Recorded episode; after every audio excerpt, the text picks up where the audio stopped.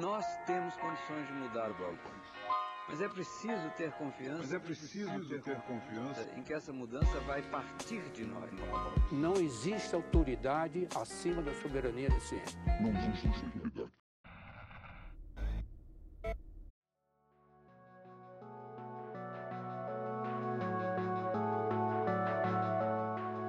Bem-vindo ao Nós da Nutrição, o seu podcast sobre nutrição e seu contexto na vida contemporânea. Aqui quem fala é Pablo Couto e está começando a edição de setembro do Quebra-Nozes, o quadro de coletâneas de notícias relevantes no cenário de alimentação e nutrição. Um breve lembrete. Vocês podem encontrar o Nós da Nutrição em todas as redes sociais por arroba Nós da Nutrição e vocês podem interagir conosco lá, mandando mensagens, inbox ou comentando nas nossas publicações. Hoje em dia tem uma ferramenta muito interessante para quem nos escuta no Spotify, que é a interação direta nos episódios também. Então, caso tu queira comentar por lá, além de dar algumas estrelas para nós, caso tu ache que a gente realmente merece, tu também pode deixar o teu comentário direto no episódio que tu ouviste. Indo para a primeira notícia do mês, a gente começa com uma ótima notícia e nós temos novamente a inflação para alimentos em casa apresentando uma queda. A queda registrada foi de 1,89%, esse valor no acumulado do ano, segundo os dados do IBGE em setembro, o que acaba ocasionando na redução dos gastos com alimentação pelas famílias brasileiras. No grupo de alimentos e bebidas, registrou-se uma queda de 0,22% no acumulado do ano. Esses dados datam de meados de 26 de setembro. No período de janeiro a setembro de 2023, o custo da alimentação no domicílio diminuiu 1,89%. Alguns itens se destacam como os tubérculos, raízes e legumes, que ficaram 16,17% mais baratos, e carnes, cujo preço caíram 10,72% este ano. Aves e ovos também apresentaram uma queda de 6,72%, enquanto os óleos e gorduras recuaram 15,69%. Indo rapidamente para a próxima notícia, que é um pouquinho mais extensa, porém igualmente interessante. No dia 13 a 26 de setembro, ocorreu a 78ª Assembleia Geral das Organizações Unidas, a ONU, em Nova York. O evento contou com a participação dos chefes de Estado e de governo de todo o mundo que discutiram os principais desafios globais, como a pandemia da Covid-19, a crise climática, a insegurança alimentar e energética e aumento das tensões geopolíticas. No seu discurso de abertura da Assembleia Geral da ONU, o presidente Luiz Inácio Lula da Silva destacou o compromisso do Brasil em enfrentar as desigualdades e a crise climática.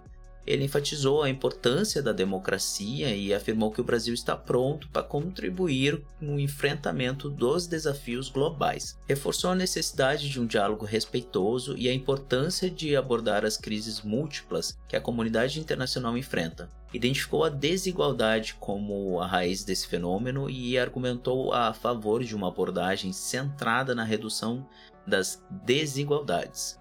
Lula criticou a falta de avanço na implementação da Agenda 2030 para o Desenvolvimento Sustentável da ONU, ressaltando a importância de reduzir a desigualdade cobrando uma contribuição mais efetiva dos países desenvolvidos na reparação de danos ao meio ambiente. Comprometeu-se a implantar os 17 Objetivos do Desenvolvimento Sustentável no Brasil e buscar a igualdade racial, bem como anunciou medidas para combater violência de gênero e proteger os direitos de grupos LGBTQIA, e pessoas com deficiências. Em resumo, os principais temas discutidos na Assembleia Geral da ONU foram a pandemia da Covid-19. Os líderes mundiais concordaram que a pandemia ainda é uma ameaça global e que é preciso continuar trabalhando para garantir o acesso equitativo às vacinas e aos tratamentos a crise climática, os líderes mundiais reafirmaram seu compromisso com o Acordo de Paris e concordaram que é preciso acelerar as ações para conter o aquecimento global, a insegurança alimentar e energética e as tensões geopolíticas. Nós, dito isso, fechando a parte de geopolítica, de política externa, a gente vai falar sobre algo que aconteceu aqui no nosso terreno, aqui em casa, ou seja, no Brasil. nós falaremos sobre o aumento dos medicamentos para perda de peso. Ultimamente tem ocorrido um aumento do uso de medicamentos para perda de peso.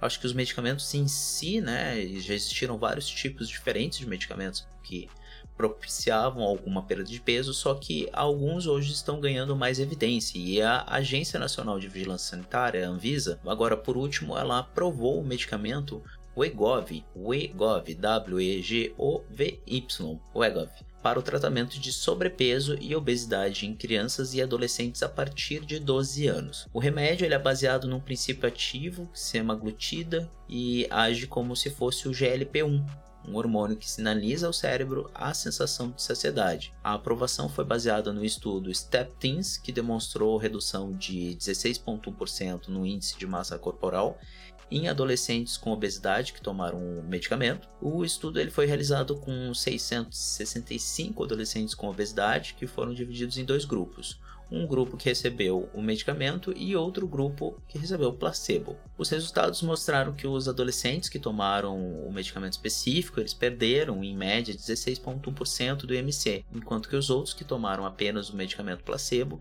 perderam em torno de 2.4% do IMC. O remédio ainda não está disponível no Brasil, mas a previsão é de que chegue às farmácias em 2024. Quando ele chegar aqui pelas bandas, ele vai ter um preço estimado máximo em torno de R$ 2.484 nas doses mais altas. A gente salienta que é importante que os pais e cuidadores de crianças e adolescentes incentivem os hábitos saudáveis, como uma alimentação balanceada e a prática regular de atividade física entre os jovens. Em resumo, observa-se um aumento na oferta de medicamentos para perda de peso que prometem a redução do apetite, mas com possíveis riscos, tendo em vista que ainda é necessário mais estudos para confirmar os resultados e também possíveis danos à saúde. A outra questão é que eles são extremamente caros, né? De uma maneira objetiva, as políticas públicas devem se basear em hábitos de vida saudável e no consumo majoritário de alimentos in natura. E o governo ele deve agir para enfrentar as causas sociais e comportamentais da obesidade. Os remédios em si, eles normalmente eles vêm como uma proposta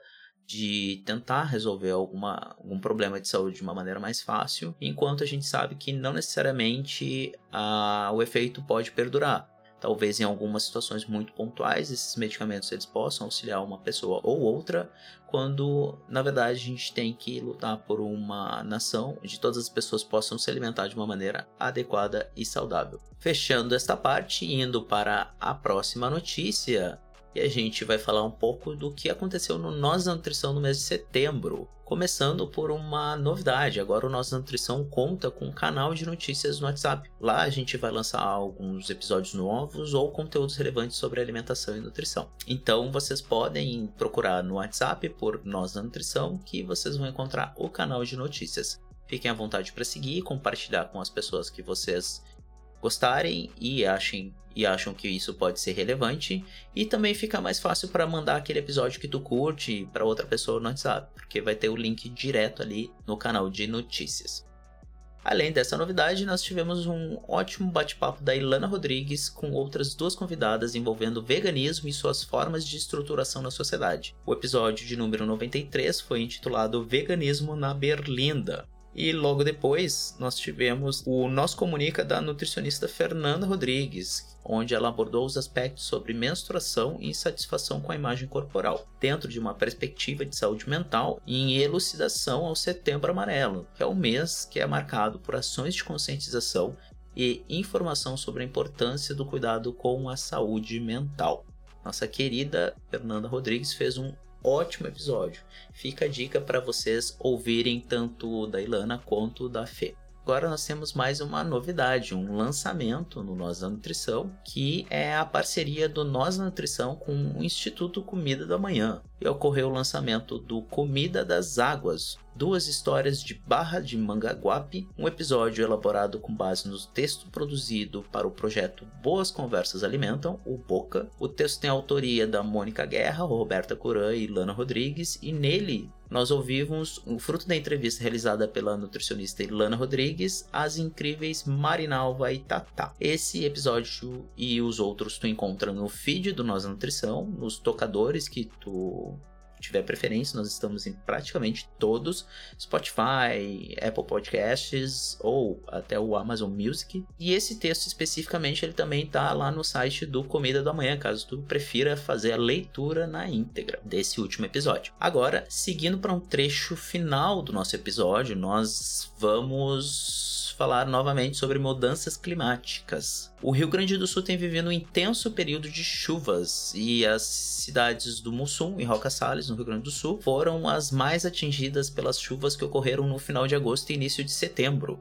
Possivelmente pouquíssimas pessoas não viram essas notícias, foi bem, bem chocante como que as águas invadiram as cidades e tomaram conta de tudo. Essas cidades elas estão localizadas no Vale do Taquari e foram inundadas pelo rio Taquari, que subiu mais de 10 metros acima do nível normal. Em Mussum, o nível do Taquari chegou a 12,2 metros de inundação e a cidade foi parcialmente evacuada e mais de 100 famílias foram desabrigadas. Em Roca Salles, o nível do rio ele chegou a 12,5. A cidade foi totalmente evacuada e mais de 500 famílias foram desabrigadas. E é importante ressaltar que as chuvas também causaram danos em outras cidades do Vale do Taquari, como Encantado, Lajeado e Taquari especificamente. Além disso, diversos municípios, incluindo a capital de Porto Alegre e região metropolitana, passaram por problemas relacionados ao aumento dos níveis dos rios e lagos e seus afluentes, além de diversos alagamentos na cidade propriamente, né? Ambos os ocorridos são exemplos concretos de que as mudanças climáticas estão tornando os eventos climáticos extremos mais frequentes e extremos mesmo. No caso de Porto Alegre e outras cidades, ainda existe um agravante que é uma cobertura verde muito reduzida, o que torna mais vulnerável às enchentes